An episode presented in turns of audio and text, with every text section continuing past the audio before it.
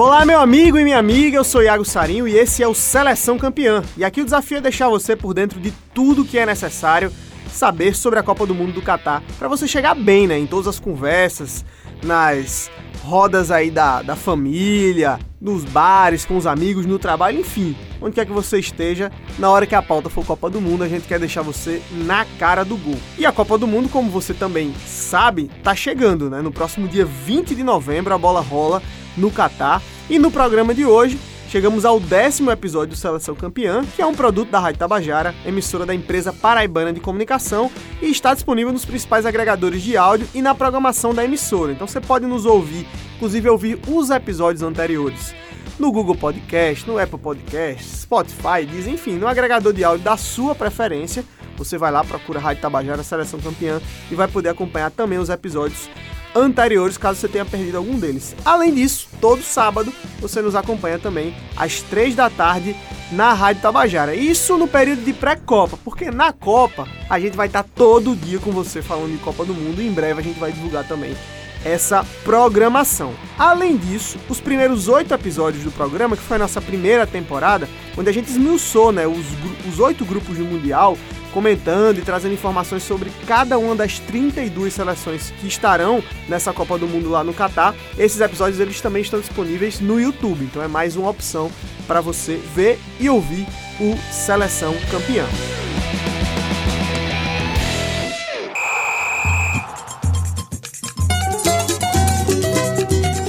No episódio de hoje, meu amigo e minha amiga, o tema central será o Catar, o país sede dessa Copa do Mundo. Vamos conhecer um pouco mais sobre a cultura desse pequeno e riquíssimo país, dessa nação financeiramente muito poderosa, dona de reservas de petróleo das maiores reservas de petróleo do mundo, né, e que vai sediar essa Copa do Mundo atípica ocorrendo aí no final do ano.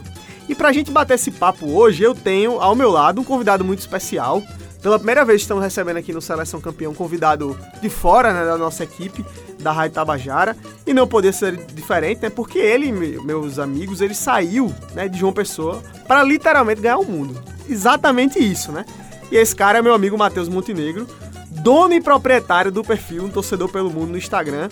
E que, para inveja geral de todos nós, o fato é este, está de malas prontas para o Catar. Seja bem-vindo, Matheus Montenegro, ao Seleção Campeão. Muito boa tarde, Iago. Muito boa tarde, Marcos. Meus queridos ouvintes aí da Rádio Tabajara. É um prazer imenso estar aqui. Agradeço demais aí o convite de Iago. Vamos para cima, né? Representar a Paraíba, representar nosso Nordeste lá na Copa do Mundo, viver esse sonho. Vai ser a minha segunda Copa do Mundo. Eu fui aqui para dois jogos no Brasil, mas pela primeira vez vou assistir jogos da seleção brasileira lá no Catar. Vamos falar mais um pouco sobre isso lá na frente. E vamos detalhar um pouco mais aí sobre o país sede, né? Que, como o Iago mencionou, uma cultura completamente diferente. A primeira Copa vai acontecer no continente asiático, então temos muito a debater aí a respeito do Qatar no programa de hoje. Pois é, e também ao meu lado hoje tenho voltando à nossa escalação, ele que já é um dos nossos mais frequentes do 11, no caso aqui no, no trio inicial do Seleção Campeão, Marcos Tomás, hoje vai nos ajudar nessa árdua missão de compreender o complexo e controverso país chamado Catar, né? Um país com muitas, muitas questões a serem apontadas, né, Marcos? A gente vai entrar melhor nelas, mas chegue bem, Marcos Tomás, para esse décimo episódio do Seleção Campeão. É isso, número emblemático. Estamos falando de futebol, camisa 10 é peso, né? Mas seja bem-vindo, Matheus. É uma boa inveja, na verdade, uma inveja boa, né? Sim, sim. O Matheus vai fazer um, cobrir essa Copa do Mundo, acompanhar em loco. Mas antes disso, a gente faz uma imersão, uma breve imersão aqui, para destrinchar um pouquinho das peculiaridades do Catar, como foi já citado. Há muita, muita característica própria e diferente, uma sociedade completamente estranha a nós ocidentais, não é? E, enfim, absolutista. Tem uma série de coisas a gente abordar em torno do Catar, não é só pontuando melhor, o Matheus falou do primeiro país asiático, não, primeiro Exato. do Oriente Médio, Ia né? corrigir exatamente é, isso. Teve a, a, Copa 2002, Japão e Coreia, né? Japão né? e na Coreia. Isso. Mas, mas para começar, se eu até já lanço uma, uma questão em torno disso, né? A gente é curioso que até 2002 a Copa esteve, as edições da Copa do Mundo estiveram restritas à América e Europa, né? Exatamente. A América e Europa dominou todas as, até 2002. E depois disso a gente só tem Japão e Coreia em 2012 e África do Sul em 2010. Né? Então essa é a terceira Copa fora de América ou Europa apenas. Né? São 21 edições de Copa, é isso? Acho que são 21 edições de Copa com essa, Salvo né? engano, essa é a 22 Essa é a 22 exatamente. É. Então, em 22 edições, a a gente tá indo pra terceira Copa apenas, muito pouco, né? fora do continente americano ou europeu. Mas todavia uma expansão interessante, né? Porque falta agora basicamente a Oceania, né? Só Receber Oceania. uma Copa, né? Só É o- Oceania. É o único continente que, não, que ainda não recebeu, né? E suspeito que seja a última Copa em um único país. Esse formato de mais países que já está posto Estados Unidos, México e Canadá e provavelmente quatro países até em 2030, né? Uruguai, Argentina, Chile e Paraguai. Paraguai. Paraguai. É. Então eu acho que esse formato de uma única edição, talvez o Catar encerre ele. Até por conta dos custos, né, realmente, do Mundial, das próprias exi- exigências que a FIFA faz, né, a gente sabe que tem sido, a não ser que seja um outro país como o Catar, né, que tem essa condição e às vezes nem tem tanto com que gastar a quantidade de dinheiro que tem, né, porque é um, um país realmente com, com uma população pequena, né, mas enfim, aproveitar pra gente entrar nesse ponto, né, é, vou trazer alguns dados rapidamente sobre o Catar, só pra gente fazer esse exercício realmente de situar um pouco para quem está nos acompanhando o que é o país, né? Um país menor que a Paraíba em termos de população, né? 2 milhões 931 mil pessoas, né? De acordo lá com o último censo deles, né? Um país que tem 11.571 quilômetros quadrados. A moeda lá é o real, não é real, é real Real. catariense. Vale só um pouquinho mais que o real, né? É, só um pouquinho. Pois é, um, é, salvo engano, é 1,44, né? Mas aí os caras têm muito real. Sim, tem muito real. É o país mais rico do mundo, Sim, né? sim. Exatamente. Tem muito real e não é real a situação econômica deles lá comparada à nossa, né? A realidade realmente é muito diferente. Por isso mesmo, o Catar é considerado né, o país mais rico do mundo, de acordo aí com o FMI, né? Dados do FMI. Eles têm um produto interno bruto, meus amigos, imenso, né? De cinco, aliás, uma renda per capita, só para vocês terem ideia, na renda per capita, ela é de 50.805 dólares por ano, por cabeça, né? Por pessoa. Então, quando a gente divide, é exorbitante para nossa realidade. né? a gente não tem, não tem isso nem em real, em reais brasileiros, né? E sem Chega nem nenhuma bocanhada disso, né? do- de imposto aí, né? Exatamente. Exatamente. Salvo engano, se não for o único país do mundo livre de impostos, é um dos. né? E um dos principais motivos para isso é justamente as reservas de gás natural do país, né? É o principal exportador dessa commodity né, no mundo, do gás natural. E eles têm também diversas jazidas de petróleo. Eu falei no comecinho que era a maior reserva de petróleo, não, a maior reserva de gás natural. E também produzem muito petróleo. É, e por isso eles têm tido uma ampliação muito grande né, na importância e na relevância econômica. E esse é um dos fatores para estar recebendo essa Copa do Mundo. Né? O Catar é um país muito rico, ofereceu aí diversas contrapartidas para a FIFA. O Catar tem recebido outras competições internacionais, tem feito um investimento grande no esporte, no sentido de trazer inclusive atletas de outras modalidades. Né? Hoje nós temos, por exemplo, diversos paraibanos vivendo e morando no Catar, atletas paraibanos hoje que vivem, jogadores de handebol, por exemplo, como o Acassinho, né, o filho do Acácio Moreira, já foi considerado o Pelé do handebol aqui na Paraíba, hoje joga no Catar. É, a gente tem jogadores de futebol, né, atletas como, por exemplo, o Rodrigo Tabata, que passou no Campinense, vive no Catar, é cidadão catarense já, inclusive acho que, teve, se não me engano, já teve até passagens pela seleção ali trabalhando. É, enfim, tem muita gente que hoje vive no Catar, tanto é que o país tem, só para vocês terem ideia, a quantidade de estrangeiros que tem no Catar, para cada nativo do Catar tem sete estrangeiros, né? ou seja, é uma população muito maior de pessoas que não nasceram lá do que efetivamente aqueles que nasceram dentro do Catar, né? Então, Especificamente indiano, tem, tem quase o dobro de indianos em relação a catarinos né, no país. Exatamente. né? E é o que faz a- o hinduísmo ser a segunda religião do país, né? Obviamente há uma condição majoritária, né? Cerca de 70% da população segue o Islã e a lei do Catar, e é por isso que a gente fala muito sobre isso. Ela é muito focada no Islã, no que reza o Islã, e o Islã da forma mais é, forte, digamos assim, né, na, na perspectiva realmente de impedir determinadas manifestações, especialmente aí é, em relação a demonstrações de afeto e tudo mais lá no país. E sobre isso, inclusive, eu sei que meu amigo Matheus está se preparando para ir lá, e um dos exercícios que é recomendado para qualquer estrangeiro que vá ao Catar é estudar o que pode e o que não pode. Qual a principal barreira nesse sentido para um brasileiro, para um paraibano para ir para o Catar, Matheus? Acredito que a cultura fervorosa do brasileiro é algo que pode ser difícil de se adaptar lá no Catar, né? Por exemplo, demonstrações de afeto em público não podem ser feitas, abraços até, um, um aperto de mão para mulheres é considerado impróprio porque pode ser considerado um flerte. Então você só deve estender a mão a uma mulher se a mulher estender a mão para você primeiro. Álcool é proibido em público, vai ter locais específicos para a Copa do Mundo para você poder consumir o álcool e festejar. Então acredito que isso vai ser um impacto muito grande, inclusive é algo que eu estou ansioso para ver como vai ser essa postura lá no Catar, né? Porque, cara, são 32 nações disputando a Copa do Mundo. É um choque cultural imenso. Vai gente do mundo todo viver aquilo ali. E vamos ver como é que vai ser essa recepção dos catares para com toda a população aí, diante de tudo que é canto desse mundo, né? Marcos, o, o Catar é um país que recebe frequentemente denúncias né, de, de assédio e de desrespeito a, a direitos humanos, especialmente, né? Por que, é que a gente pode acreditar isso? O que há de real e efetivo nisso? Né? O que há também de, de, pressão externa, enfim, o que é que a gente pode falar sobre esse país e, como é que a gente consegue compreender? Afinal, é aquela coisa, né? Cada país tem suas legislações, a gente tem que respeitar a soberania deles, né? Mas tem algumas regras de, de boa convivência que eu acho que perpassam o limite que seja de, de um país realmente ter a sua autonomia, né? É, eu, eu, até na primeira intervenção eu falava sobre, enfim, o olhar ocidental, né, sobre o Oriente, que a gente já tem um olhar enviesado naturalmente, nós culturalmente somos diferentes e estranhamos a cultura do outro, né? Mas naturalmente há excessos, né? Isso transcende qualquer questão de diferença cultural. O Catar é uma teocracia também, como boa parte dos, dos países que tem o Islã como religião oficial, né? Fundamentalistas e tudo mais. Apesar de há muitos o Catar ser apontado até como mais flexível do que outras nações, assim, como o Irã, por exemplo, né? Mas a, a questão de violação de direitos humanos é algo realmente muito grave no Catar isso passa naturalmente pelo não respeito à diversidade, né? E eu acho que adquiriu também um aspecto ainda mais grave em relação até à própria preparação para a Copa do Mundo, que a gente sabe da exploração de mão de obra, e então as denúncias se avolumaram bastante.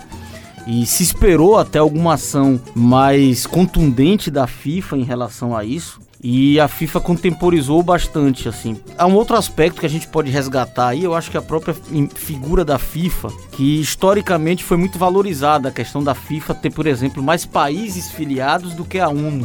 Isso a gente olhando por uma perspectiva da FIFA ter esse caráter de inclusão de algumas nações, até que postulam ser alçadas ao patamar de reconhecimento e tudo, isso era bacana, né? Sei lá, vamos falar especificamente da Iugoslávia, sim, né? Sim. Ainda províncias que não têm e já, já disputam eliminatórias e tudo.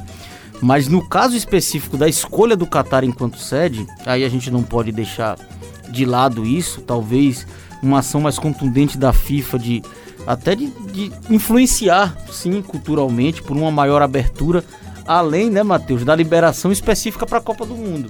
Porque de nada adianta uma fachada que o Qatar se permita, porque tem um retorno comercial em torno disso, especificamente pontual para a Copa do Mundo, mas passada a Copa do Mundo tudo continue da mesma forma, essa violação dos direitos humanos continue a ser perpetrada e não seja um, algo que impacte positivamente na cultura desse país e no, no fim desses abusos que são cometidos, né? Sim, inclusive essa é uma das bandeiras que eles levantam. acredito que eles querem meio que mudar um pouco essa imagem ruim a respeito de violação de direitos humanos, que até grandes jogadores já se posicionaram a respeito. Tony, eu lembro aqui de cabeça Tony Kroos já falou que é, não concorda com a Copa do Mundo pelos casos de homofobia.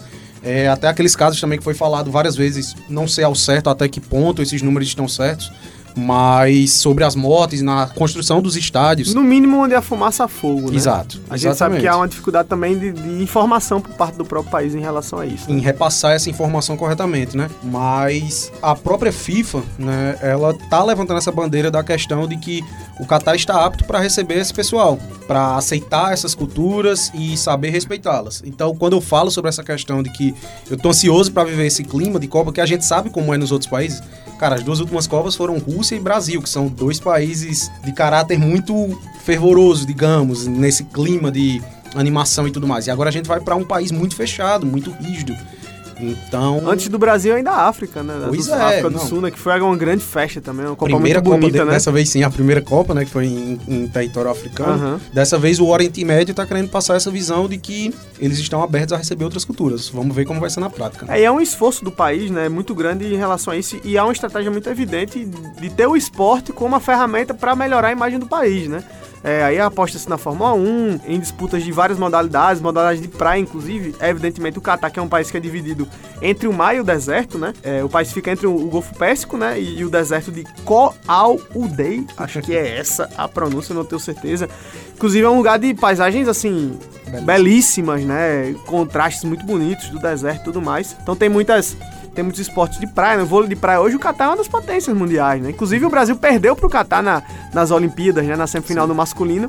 Foi uma dupla Qatar que avançou e que, e que acabou deixando o Brasil... Algo impensado há poucos Exatamente. anos. Cara, mas, mas, isso fruto do esforço mesmo claro, de um sim. investimento do país, né? E se parar pra ver até mesmo o próprio mapa do Catar, é uma península que a fronteira de terra é muito pequena com a Arábia Saudita, né? Em, salvo engano, mais de 80% do Catar é rodeado pelo Golfo Pérsico, né? E você até mencionou essa questão deles estarem fortalecendo nos esportes, isso é algo que pode ser perceptível no, em todo o Oriente Médio. Você vê o Bahrein, tem um dos GPs de Fórmula isso. 1, não sou um fã de Fórmula 1, mas todo mundo conhece isso. O Abu Dhabi também, uhum. Abu Dhabi, o fato de Abu Dhabi vir recebendo o Mundial de Clubes, por exemplo, da FIFA.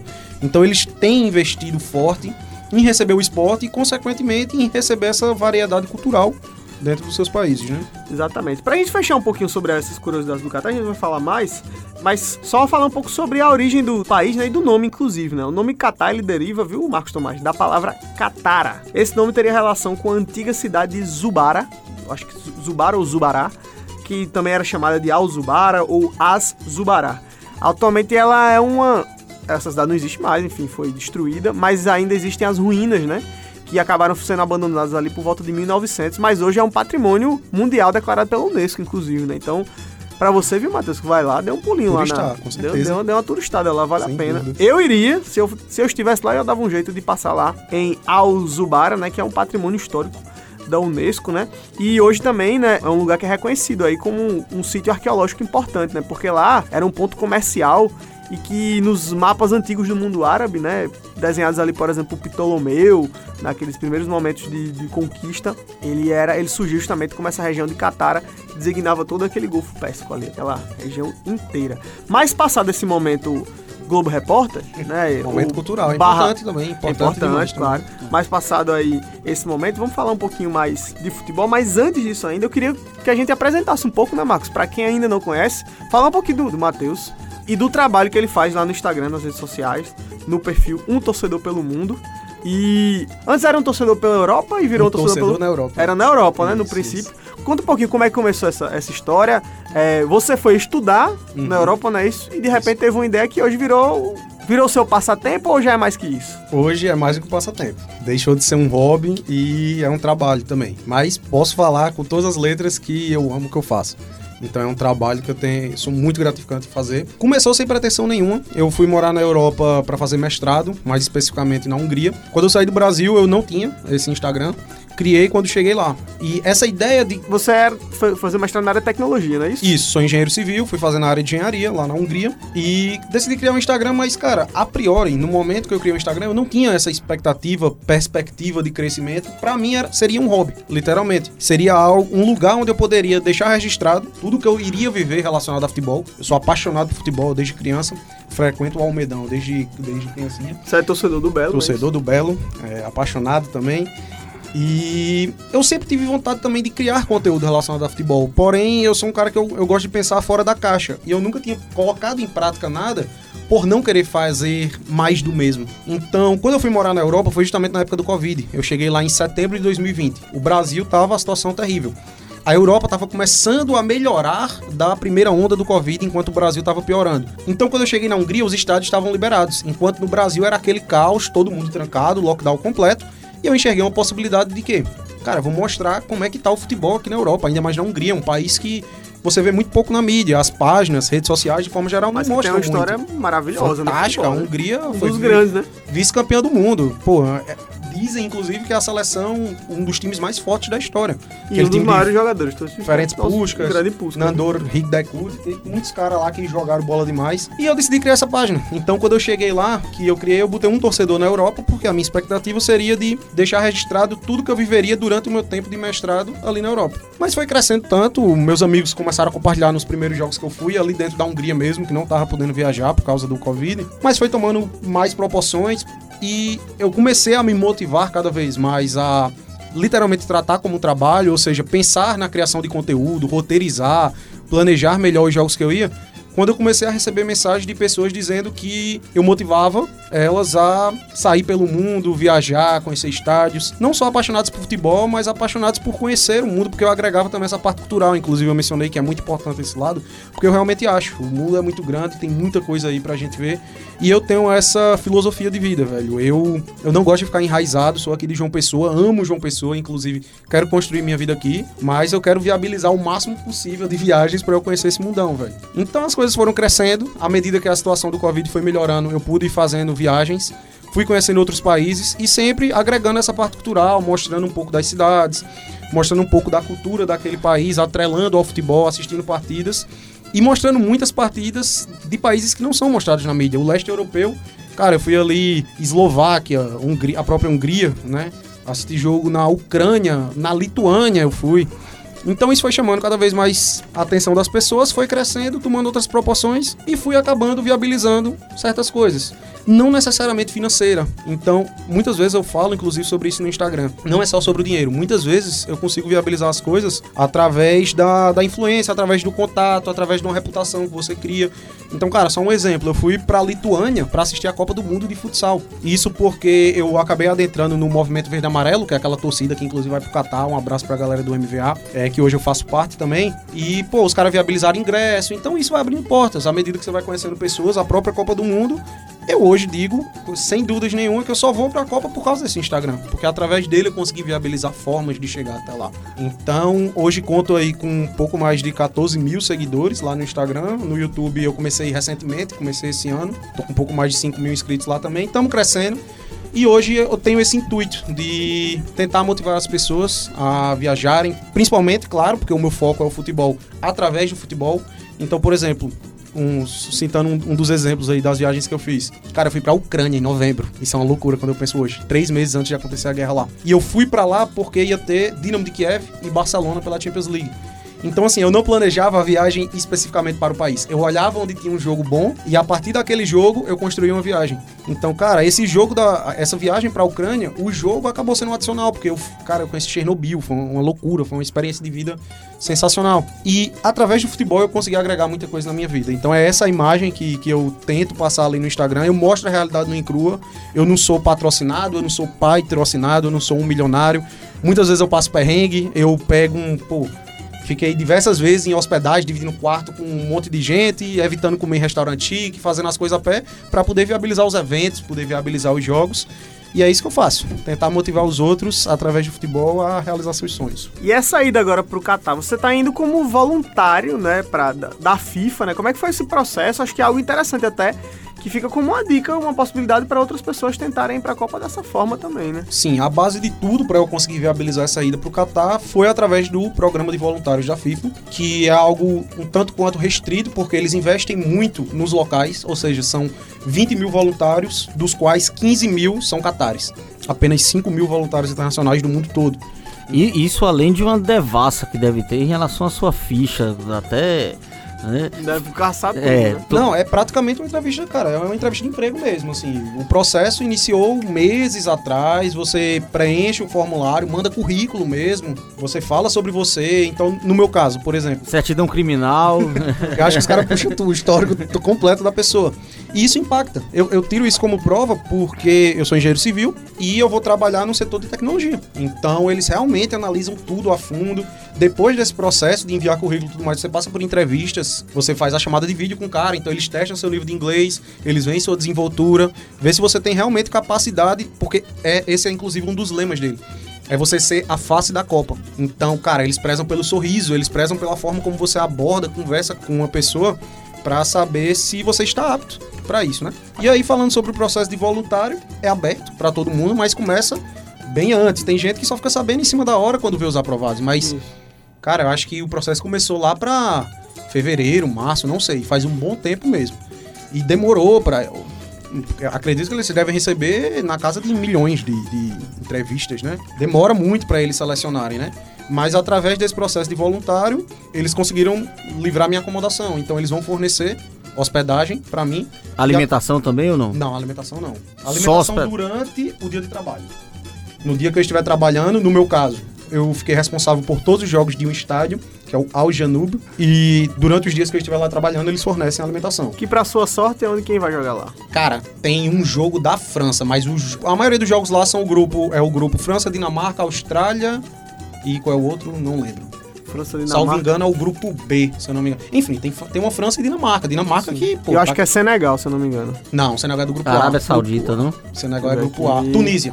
Tunísia, exatamente. Pronto. É, é o grupo que. Esse estádio ele vai receber a maioria dos jogos lá nesse. Isso é porque a gente já gravou seleção campeã de É, todos os grupos, sim, tá? sim. Mas é tanta seleção, é difícil, sinceramente. Não, é difícil lembrar, é você difícil decorar de cabeça, né? Quando começa a Copa que a gente engata nisso e aí É. pronto, fica tudo Depois bem. que entrar num bolão aí É. e começar a botar os resultados, a pessoa vai engatando, né? Ô Matheus, mas monetariamente não tem nada, nenhuma ajuda de custo em, em, em cash, nada, não, nada. eles não dão dinheiro pra nada, não. Eles fornecem condições pra você poder viabilizar certas coisas. No caso, a hospedagem, pra mim, já foi maravilhoso, porque, cara, caríssimo, né? É a Copa mais cara da Mas história. a hospedagem é coletiva, como é que funciona? Eles vão fornecer um quarto que você divide com mais uma pessoa. No caso, vai ser mais um Também voluntário. Sim. E essa acomodação, ela estava disponível também para ser. Você poderia comprar também.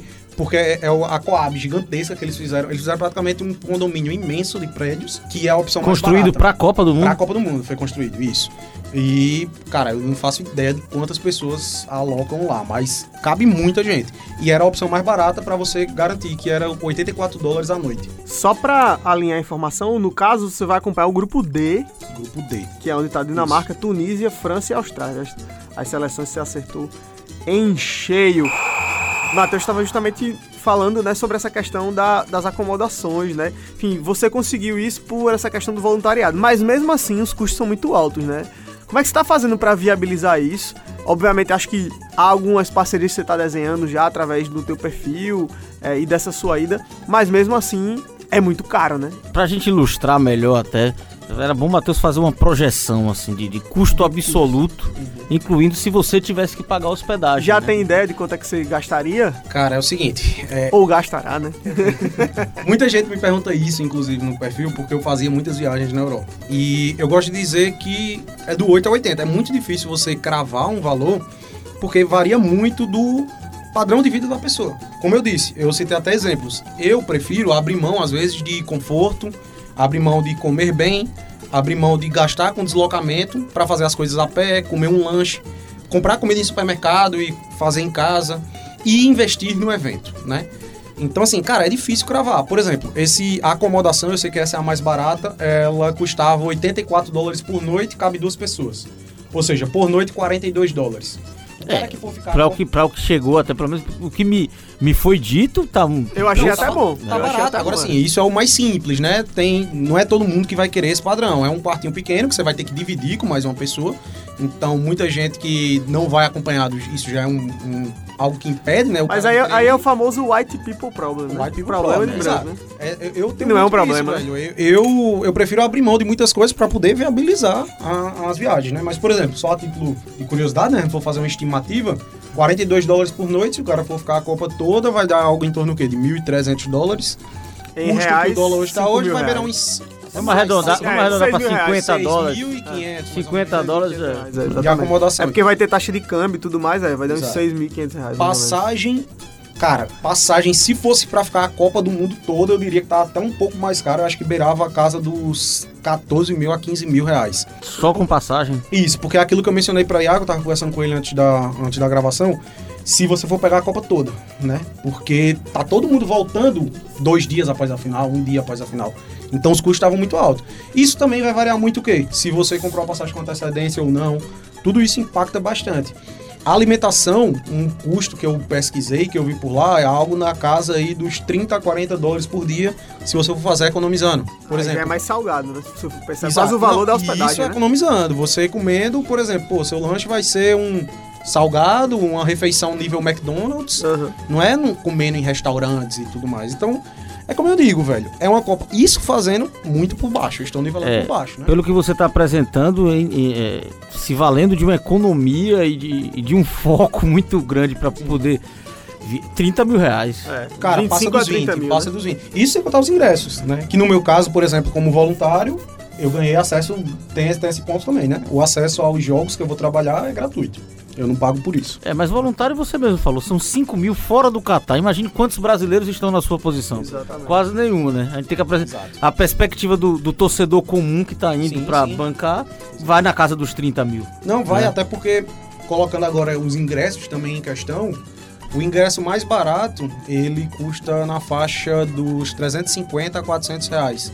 Isso categoria 3, né, que é o pior setor, digamos. Lá em cima, né? É, é o setor mais barato e que esgotou Pra ligeiro. ver jogo de binóculo. Pra você conseguir ingresso na categoria 3 é muito difícil, porque todo mundo vai nele, né, praticamente. Qual é o valor da categoria 3? Em média, tá? Acho que é uns 350 a 400. Reais, né? É o ingresso mais barato. Reais, Mais é o ingresso mais barato. Ingresso mais barato. Porque ele é 200 Qatar e o Qatar é nessa faixa de 1,50, mais ou menos, dá, dá nessa faixa aí, dos 300 e poucos reais. Acho que é isso. Vai variando um pouquinho. Categoria 3. Se você for comprar um categoria 2, já sobe pra 900 e cacetado. Sim. Você, você um A- sabe, tem a informação, se ainda há ingressos disponíveis pra Copa? Pouquíssimos jogos, mas ainda tem. Se você entrar na- no site da FIFA, vai ter alguns jogos lá que você encontra que eles têm uma plataforma de resale, que chama de plataforma de revenda. Se você não puder, seja qual for o motivo, você pode devolver o ingresso à FIFA, E pagando uma taxa de é. 5% e eles irão revender esse ingresso. Então, qualquer momento pode aparecer agora o ingresso da Entendi. final, o ingresso do Brasil, o que for. Qualquer momento pode aparecer. É porque tem muita E- gente que compra com antecedência, mas acaba não podendo ir, né? Exato. Ó, no meu caso, por exemplo, eu vou ser voluntário, mas, claro, vou aproveitar a experiência para assistir outros jogos, né? Inclusive, um dos grandes projetos que eu tenho, que é algo que eu quero fazer diferente, é mostrar os oito, os oito estádios da Copa. Então, eu vou para jogos nos oito estádios da Copa do Mundo. Ah, legal. E Isso para poder mostrar a estrutura, mostrar a inspiração dos estádios, que tem uma história muito bonita por trás de cada estádio, tem inspirações, né? Isso é algo muito legal. Quero fazer isso. Então eu comprei ingressos também por fora. Alguns eu comprei na primeira etapa de vendas. Isso quando eu nem sabia se eu ia para a Copa do Mundo, mas eu decidi garantir logo. E os jogos do Brasil, que eu só vim comprar um deles, eu só vim comprar depois que eu já tinha certeza de que ia para a Copa do Mundo, e aí, mesmo pagando um pouco mais alto, na minha concepção, valeria um investimento, até porque é um jogo da seleção brasileira, eu já vou estar lá, então decidi arcar com, com esse gasto. Mas eu consegui comprar através da plataforma de revenda. No dia que ela abriu, no dia que foi disponibilizados alguns ingressos, a FIFA Apareceu botou pra vender e aparece alguns. Então, assim, é meio que até na sorte, velho. É o cara lá no F5. Eu passei Loteria. 3, 4 horas esse dia de frente ao computador. Só dando F5, atualizando a página. Aparecia o jogo do Brasil, você tem que ser literalmente o primeiro a pegar aquele ingresso. Você na sua casa devolveu o ingresso, na minha casa eu tenho que. Caramba, velho, um cara devolveu o ingresso, puf, tem que ser o primeiro a pegar. Literalmente só tem um. Então é muito difícil conseguir os ingressos para os jogos grandes, principalmente, né? E são estádios extremamente luxuosos, né? A Copa do Catar é a Copa que mais custou grana até hoje, né? Cara, Aí- acho que, salvo engano, é 10, mais de 10 vezes mais cara do que a segunda, que foi a do Brasil. Exatamente. né? O orçamento previsto de custos e sempre ultrapassa, ele foi superior aos 220 bilhões. Bilhões com B de bola de dólares, tá? Então Dólares. é muita grana. Cara. Os estádios são suntuosos, a gente viu algumas. Tem o, o Lusail, né? Que é o, Lusail da o- final. o principal né, da final. Pisos de mármore. É realmente. A turma não economiza lá, né? Os É aquilo que a gente falou. é um Alguns país- desses estádios serão, serão demolidos Sim. ou... Sim, sim. Tem um específico que eu sei, que é o estádio 974, que ele foi feito com 974 containers e 974 é o DDD do Catar. Então isso é muito interessante. Tem, Legal. tem todas essas curiosidades por trás dos estádios. E ele vai ser demolido. Todos esses containers vão ser doados depois da Copa do Mundo e ele não vai ser utilizado. É, até porque o Catar não tem, não tem necessidade de tantos estádios assim, É, né? até, o país até tem investido muito. Hoje tem uma liga de, de, de futebol que é atrativa para os jogadores, né? É um lugar que se paga bem Financeiramente é, para muitos atletas hoje.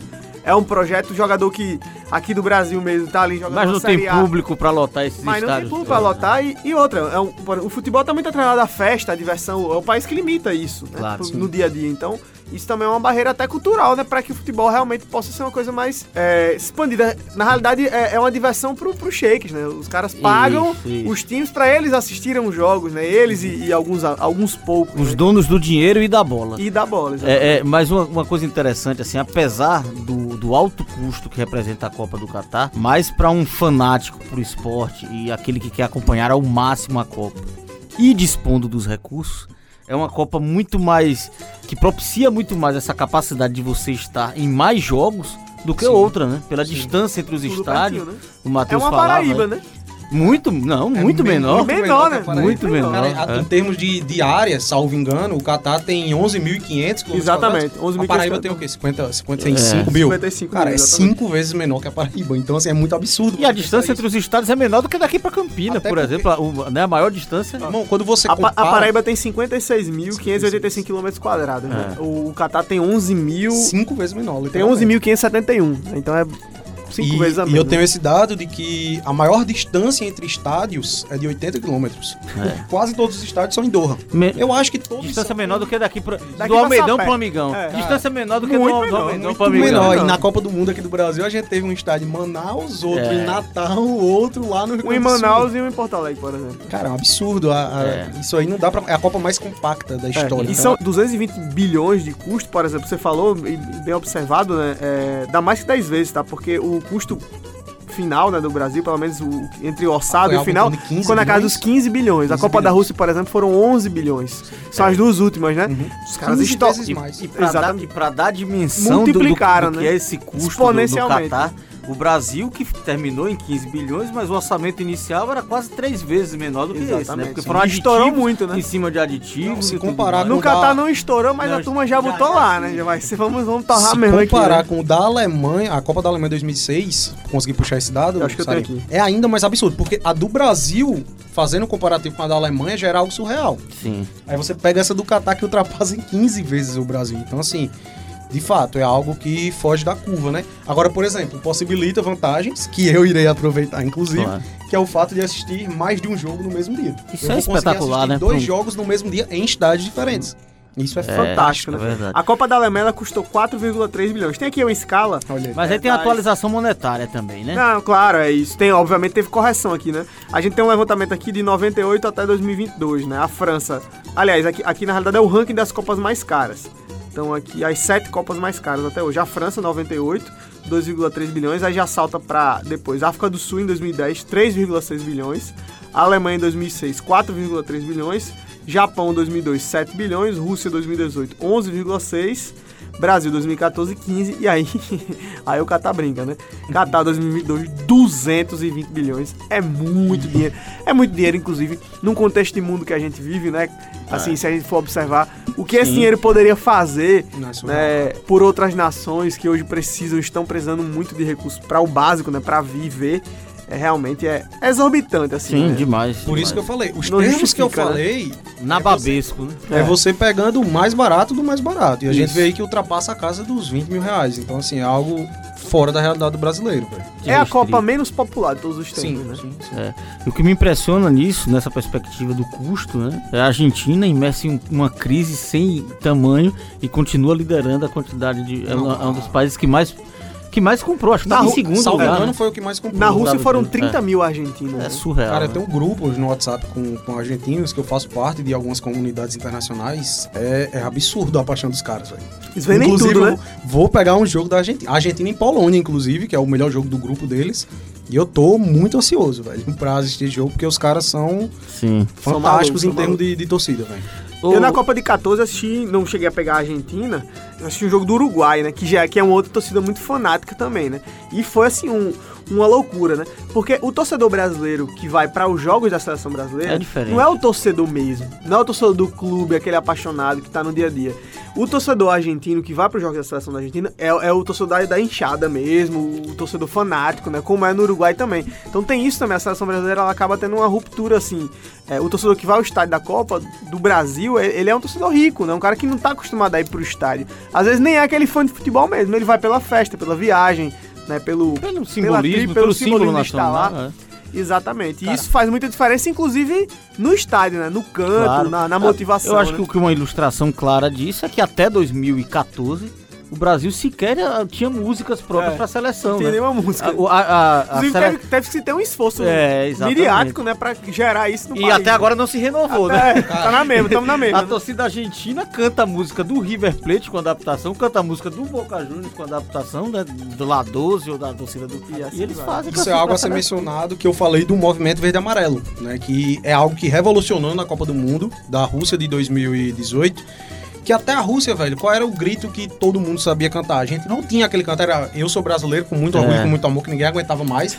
E os caras, pelo menos, conseguiram popularizar uma música que, ao meu ver, é sensacional, porque caiu nas- na graça do povo e, e contempla a nossa história nas Copas do Mundo. Sim. Que é aquela 58, Aham. foi Pelé, Sim. em meia do... Então, assim, o movimento verde e amarelo, ele tá assumindo esse papel, digamos, de torcida organizada, entre aspas, né? é, da seleção brasileira. E eu falo porque eu tô dentro dos grupos, inclusive, a movimentação pra ir pro Catar também tá fantástica, velho. Inclusive, os caras mandaram fazer aqueles, eu não vou dizer bandeirão, mas um camisão da seleção brasileira que vão tentar utilizar durante os jogos na Copa. Então, assim, sem dúvidas nenhuma, vai ser a melhor representação da torcida brasileira que a gente vai ver na história das Copas. Apesar desse custo. É, Exatamente. É. Exatamente. Esse é um dado importante. Vamos aguardar e acompanhar lá pelo torcedor. vou ver. né? Acompanhem tudo Um pelos torcedor. olhos, pelas lentes de um torcedor pelo Por mundo. sinal, manda logo um arroba aí pra galera que aí Arroba anotando. um torcedor pelo mundo. Um torcedor É, pelo não mundo. Você erro. segue lá no Instagram e acompanha. Olha, eu, eu sigo já há um bom tempo, né? Matheus sabe, a gente. Eu, eu viajei com ele, né? Via, via Instagram, né? E realmente, especialmente essa- es- esses rolês que ele dava lá na, na Europa mais oriental ali, né? Realmente, cada história fantástica. Os estádios belíssimos, inclusive. Torcidas Hungria, apaixonadas, né? Enfim, qual foi o jogo mais interessante, assim, Matheus, que, que tu lembra? eu- assim? eu Dá pra queria fazer só- um recorte? aproveitar esse gancho que você tá colocando, Iago, assim, antes do Matheus falar, porque eu acho que é, é, ver esse relato do Matheus e o que ele vai expandir ainda mais, assim, materializa uma coisa que eu tenho como relação com o futebol, né? Eu até comentava curiosamente hoje na redação aqui da rádio, que o futebol me fez imergir geograficamente no mundo, assim. Perfeito. Desde criança, né, gostava muito de futebol, eu conheci os estados brasileiros através dos times de futebol. Cara, é curioso, Eu, né? eu, eu conheço você país, consegue eu uma- conheço países capital Exato, do país, porque eu Porque conheço é o time do exato, né? aí- Desse jeito. E aí você tá meio, você na verdade tá meio, não tá, tá pondo em prática a materialização É, disso, né? Porque exato. na verdade você tá indo ao país perfeito. ainda mais via A- futebol, Aquilo isso é que muito só era legal, possível né? pela televisão ou pelo videogame, É. você tá fazendo de fato, né? Então somos três, porque eu sou exatamente a mesma coisa. É justamente isso que eu tento colocar em prática. Eu via, eu seguia, inclusive, muitos perfis de Instagram ou até canais do YouTube também, que faziam isso, mas muito voltado somente para viagem. E eu não via muita gente fazendo isso no mundo do futebol, e foi algo que eu tentei trazer.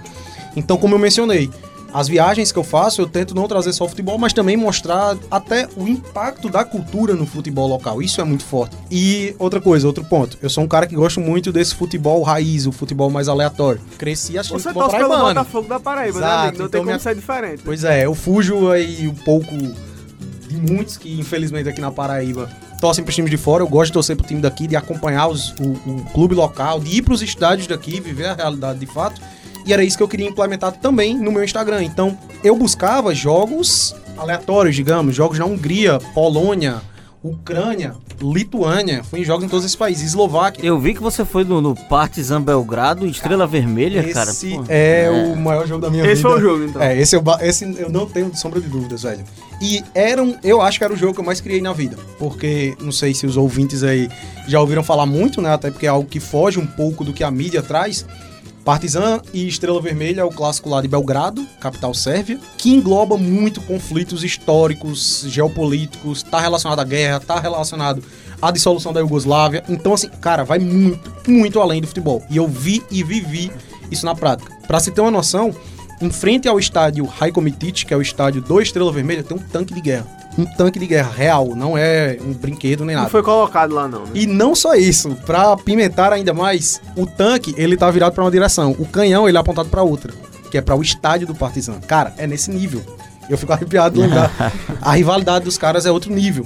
E, meu amigo, as torcidas é algo absurdo. Infelizmente, eu entendo as questões de segurança e tudo mais. Aqui no Brasil, os sinalizadores são proibidos. Lá no leste europeu, é, eles são conhecidos por isso, muitas vezes, É. pelas festas que fazem. Cara, parecia um inferno o estádio, pô. Era literalmente o estádio inteiro, parecia que tava pegando fogo. E é absurdo a atmosfera pulsante do estádio. Inclusive, nesse jogo, o Estrela Vermelha, que era o dono da casa, ganhou 2x0. Eu não tenho sombra de dúvidas que a torcida impactou completamente naquele jogo, velho. É absurdo, é absurdo. Então, as torcidas da Polônia também são sensacionais. Eu fui pra jogos do tanto do Legia Varsóvia, que é o time da capital, quanto o jogo do Wisla Cracóvia, que é lá de Cracóvia também, cidade muito linda, fica a recomendação, que é perto de Auschwitz, né? Então, pô, eu fiz conteúdo em Auschwitz também, fui lá conhecer, fantástico, muito pesado, mas sensacional. E é isso que eu tento mostrar lá no Torcedor pelo Mundo, recentemente agora também no YouTube, mas o meu foco é mais no Instagram, porque lá eu fico mais próximo do público, digamos, faço os stories, troco ideia. Então eu gosto muito de utilizar o Instagram, mas faço também pro YouTube acompanhem lá que é sensacional. O que é que já deu pra montar de programação agora, falando do, do Catar? O que é que você já desenhou aí? Quais são os primeiros jogos? Primeiro, quais são os jogos que você, vai, você já garantiu que você vai estar? Né? Eu sei que você vai, pra matar gente de inveja de vez, assistir os três jogos do Brasil na primeira fase, né? Coisa Conta um linda. pouquinho sobre isso também. Então fala aí pra gente. Cara, é o seguinte, como voluntário, eu já mencionei que eu vou pegar todos os jogos do estádio Al Janub. São sete jogos no total, seis deles na fase de grupos. E aí, vou citar aqui alguns dos jogos mais interessantes. Temos uma França disputando contra a Austrália, uma partida do grupo D, como você mencionou. Jogos do grupo do Brasil, Suíça e Camarões e Camarões e Sérvia. Tem um jogo interessante que é uma reedição das quartas de final da Copa do Mundo de 2010, que é Uruguai Gana, aquela Ah, lendária é- cavadinha é do maravilhoso. Abreu. Então vou ser voluntário também nesse jogo. Jogos da Dinamarca que também tem alguns joguinhos mais aleatórios. E o jogo da mão de Soares também, né? Esse jogo Uruguai e Gana, né? Sim, foi. nesse mesmo. Foi nesse jogo, né? Soares botou a mão na bola, foi expulso. A possível vingança de Gana, né? Exatamente, olha aí, eu posso estar presenciando esse grande momento, né? Essas são as partidas que eu vou cobrir como voluntário, trabalhando para a FIFA. Então, assim, vou tentar mostrar um conteúdo diferenciado, mostrar um pouco dos bastidores. Sim. Vou estar no setor de tecnologia. O pré-jogo, eu vou estar responsável, por exemplo, a ajudar o a montagem do sistema de VAR, o sistema de som com a arbitragem, ajudar nesse, nesse quesito, ali no túnel, a, toda a questão de tecnologia, de fiação que vai ter por ali. E durante os jogos eu vou estar na cabine de imprensa, auxiliando o pessoal lá. Pô, ainda, ainda tem esse outro viés, né? Que bacana E você. Copa por- Você, não, e né? você, na verdade, está sendo um agente fundamental para ela estar acontecendo, para de fato estar sendo é, é, executada, né? Exato, A gente, exato. quando estiver assistindo um jogo lá, tá, foi o Matheus que mexeu, Ah, não vai, esse esse VAR, aí. esse não tá né? funcionando legal, não. Se você estiver assistindo Uruguai e Gana e der um problema no VAR, Ei, foi na rapaz. Ligava, ei, meu amigo, resolve esse negócio aí. Isso pra mim é sensacional também, velho. Isso pesa muito. E pra mim, uma das coisas que mais pesa, que foi o que eu aprendi nessa minha, nesse meu tour de dois anos pela Europa que eu fiquei, é o networking, né? Que é um termo que hoje em dia até caiu no. Todo mundo usa isso, mas, cara, ele tem um valor muito importante, velho. Você se conectar com pessoas do ramo, pessoas importantes. Então eu vou estar ali com uma gama de gente que vive o que eu vivo. Com pessoas da FIFA, do alto escalão. Então, cara, tanto de oportunidade que isso pode abrir pra mim. Eu penso muito por esse lado também. Verdade. E aí, como torcedor mesmo, né, digamos que eu consegui pegar lá na primeira fase de vendas, como eu disse, né? Isso é algo que eu sempre fiz para os jogos que eu fui, os jogos grandes principalmente, digamos. É, eu sou muito organizado, velho. Então eu pesquiso antes quando vai ser, muita gente me pergunta isso.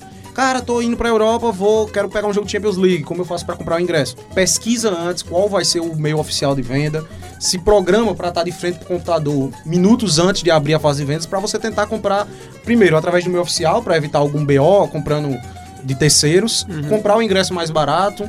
Tudo isso pesa muito. Então, para a Copa do Mundo eu fiz isso. E aí, conseguindo comprar na primeira etapa de vendas, eu comprei um pacote que eram oito jogos. O preço saiu, comparado ao valor de hoje em dia, bem mais em conta.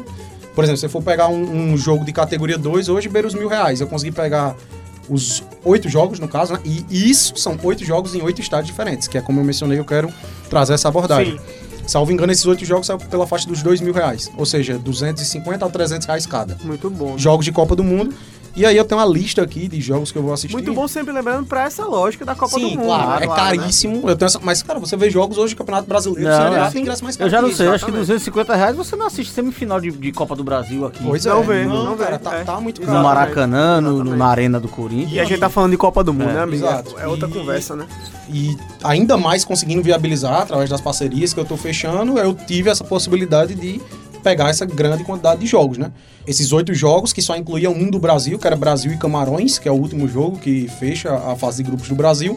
E aí por fora, depois eu comprei os outros dois também, que esses aí pra mim é mais uma experiência de vida, né? Vai além do trabalho que eu quero fazer como um torcedor pelo mundo, mas eu queria viver a trajetória do Brasil ali no Catar enquanto eu estiver por lá. E falando agora nessa na perspectiva de quem também se interessar em desenvolver o tipo de trabalho, se você apresentando um pouco sobre, sobre o seu métier de fato. Como funcionam essas parcerias que você tá, né, e quais parcerias você já teria engatilhada para, para a Copa do Catar? Eu via muito essa- eh, os blogueirinhos, né? Como se fala hoje em dia. E. Cara, tem várias formas, velho. Você pode. Você pode até trabalhar como um freelancer mesmo, digamos. Você pode fechar uma parceria de divulgação de, por exemplo, uma quantidade exata de stories, uma publicação no feed, fazer o conteúdo em nome dessa empresa. Tem várias formas. Então, quando eu coloquei a ideia, quando eu fui aprovado como voluntário e eu fui colocar a ideia de ir para a Copa do Mundo de fato para frente, eu sabia que eu não tinha condições de bancar do meu bolso. Né? Então eu fui atrás de viabilizar isso. Saí conversando com empresas do ramo, do nicho relacionados a futebol e tudo isso se deu graças, como eu mencionei, ao fato de eu já ter construído o Instagram, o YouTube, porque eu consegui construir é, um público ali que me acompanha, um público orgânico, que gosta do que eu faço, que consome o meu conteúdo. Que você já monetiza também com... Através do YouTube, sim. O YouTube ele monetiza diretamente. O YouTube é indireto através de parcerias. O YouTube ele abre mais portas para você fechar parcerias porque você tem essa proximidade com o público. Então ela é mais o fácil. Instagram. O Instagram. O YouTube você recebe diretamente da plataforma. E, cara, o principal de tudo é você construir uma autoridade, né? Você tem que mostrar para a empresa, para as marcas que você tem credibilidade para fazer aquele trabalho e que você tem um público para consumir aquilo ali. Então, indiretamente e diretamente, claro, também você vai dar um retorno àquela empresa, seja através da visibilidade, seja através de um retorno financeiro também eventualmente venha a ter, vendendo produto, o que for. Então, essa é uma das formas também que você pode ir atrás, né, de conseguir viabilizar. Como eu mencionei, voluntário foi uma das formas que eu consegui encontrar para bancar a Copa do Mundo, né? Às vezes não é só sobre o dinheiro, é como eu usei essa frase lá no início. As portas que você vai abrindo, vai abrindo brechas para outras oportunidades. Bom, a gente já tá chegando aqui no finalzinho do nosso episódio. Hoje realmente passou rápido demais. E foi, foi acho que foi muito bacana. Espero que quem, quem nos acompanhou tenha conseguido absorver um pouco dessa atmosfera do país. A gente conseguiu falar um pouco sobre o Catar, enfim, as as questões, os pormenores, né? É, e há muito a que se questionar sobre essa Copa do Mundo, sobre o processo de construção dos estádios, as violações aos direitos humanos. Isso é fato e, e, acho que de algum modo a gente conseguiu fazer isso aqui também. Mas é a Copa do Mundo, né? A gente sabe da importância do amor que a gente tem por esse evento, né? Por esse momento da, da nossa vida, né? E que bom que as eleições no Brasil passaram e agora a gente pode de fato focar só na Copa do Mundo. Dá para todo mundo já vestir a camisa do Brasil. Quem, quem já tava usando, quem não tava por alguma razão já pode voltar a usar e a gente vai em frente também aqui com a nossa seleção campeã. Próximo sábado tem episódio novo, sempre às Já na reta final, Já antes. na reta final. No próximo sábado, inclusive, vamos falar de convocação, tá? Porque É, a convocação da seleção brasileira sai na segunda-feira, dia 7. E aí, no próximo episódio do Seleção Campeã, a gente já vai chegar aqui com um debate forte. Esperamos na torcida para que haja alguém da Paraíba nesta convocação. Vamos aguardar. É possível que tenha também pro Portugal, né? Falamos isso, inclusive, é, nos episódios anteriores. Tem o Otávio, que é um dos jogadores que tá cotado aí pra seleção de. pra ir pra Copa pela seleção de Portugal. É, mas é isso, Matheus. Muito obrigado pelo nosso bate-papo aqui. É, boa sorte, boa viagem. Já tá arranhando um árabe ou vai garantir tudo no inglês lá também? Salam aleikum. Como salão. Olha aí, o homem sabe também. Tentando, é, como eu disse, eu acho que é importante sim é, buscar entender, conhecer pelo menos um pouco da cultura local. E na minha concepção, é, acredito que você aprender um pouco da língua também mostra um pouco de respeito. Afinal, eu vou estar lá no país deles, então, pelo menos essa primeira abordagem, né? É, Salam aleikum é uma forma de você é, introduzir uma conversa. Elemento de aproximação, né? Exatamente, é como um oi, digamos, mas de uma forma mais. É, que a paz esteja convosco, Isso, né? É, tem até um caráter um pouco religioso por trás. Exato. É uma forma política de você abordar uma pessoa. Então, tô também estudando um pouco disso. Espero que seja uma experiência fantástica. Vou estar lá mostrando um torcedor pelo mundo. Pessoal que me acompanhar lá pode trocar uma ideia comigo. Tô aberto. Meu muito obrigado ao convite. Pessoal da Tabajara, Iago Sarinho, meu querido. Muito, muito obrigado. Tamo junto, que venham as próximas aí. E que o Brasil seja hexa, né? É, isso é importante também, né? Essa parte final. E só lembrando, arroba um torcedor pelo mundo, não é isso? E no YouTube E no também. YouTube? Mesmo nome, um torcedor um torcedor pelo mundo canal. Então, assim, é recomendadíssimo que você siga no Instagram também, se inscreva no canal no YouTube, ative o sininho, assim como você tem que fazer isso também em relação ao canal da Tabajara, tá? Seguir as redes sociais da Rádio Tabajara, compartilhar o nosso podcast Seleção Campeã, que é muito importante também para que outras pessoas possam ter o prazer de ouvir esse bate-papo. Então, galera, é isso. Muito obrigado, Matheus Montenegro, um torcedor pelo mundo, arroba um torcedor pelo mundo no Instagram, um torcedor pelo mundo canal no YouTube. Marcos Tomás, valeu como sempre pela parceria. Esse foi mais um episódio de Seleção Campeã. Lembrando sempre, Seleção Campeã é um produto da Rádio Tabajara, uma emissora da empresa Paraibana de Comunicação que está sempre disponível nos principais agregadores de áudio, Apple Podcasts, Google Podcasts, Deezer, Spotify, enfim, no agregador da sua preferência, vai lá e procura o Seleção Campeã. Os nossos oito primeiros episódios, ou seja, onde a gente dissecou as seleções, as 32 seleções da Copa do Mundo, também estão disponíveis no YouTube. E aqui a gente vai deixando o nosso abraço e chamando para você no próximo sábado acompanhar o nosso episódio especial sobre a convocação da seleção brasileira e também, claro, uma avaliação que a gente vai fazer das outras seleções também. Muitos cortes de jogadores importantes acontecendo nessa reta final da Copa. Então vamos ver entre feridos né, e saudáveis quem é que vai chegar para esse Mundial. E no próximo Seleção Campeã a gente vai falar muito sobre isso. Tchau, tchau e até a próxima.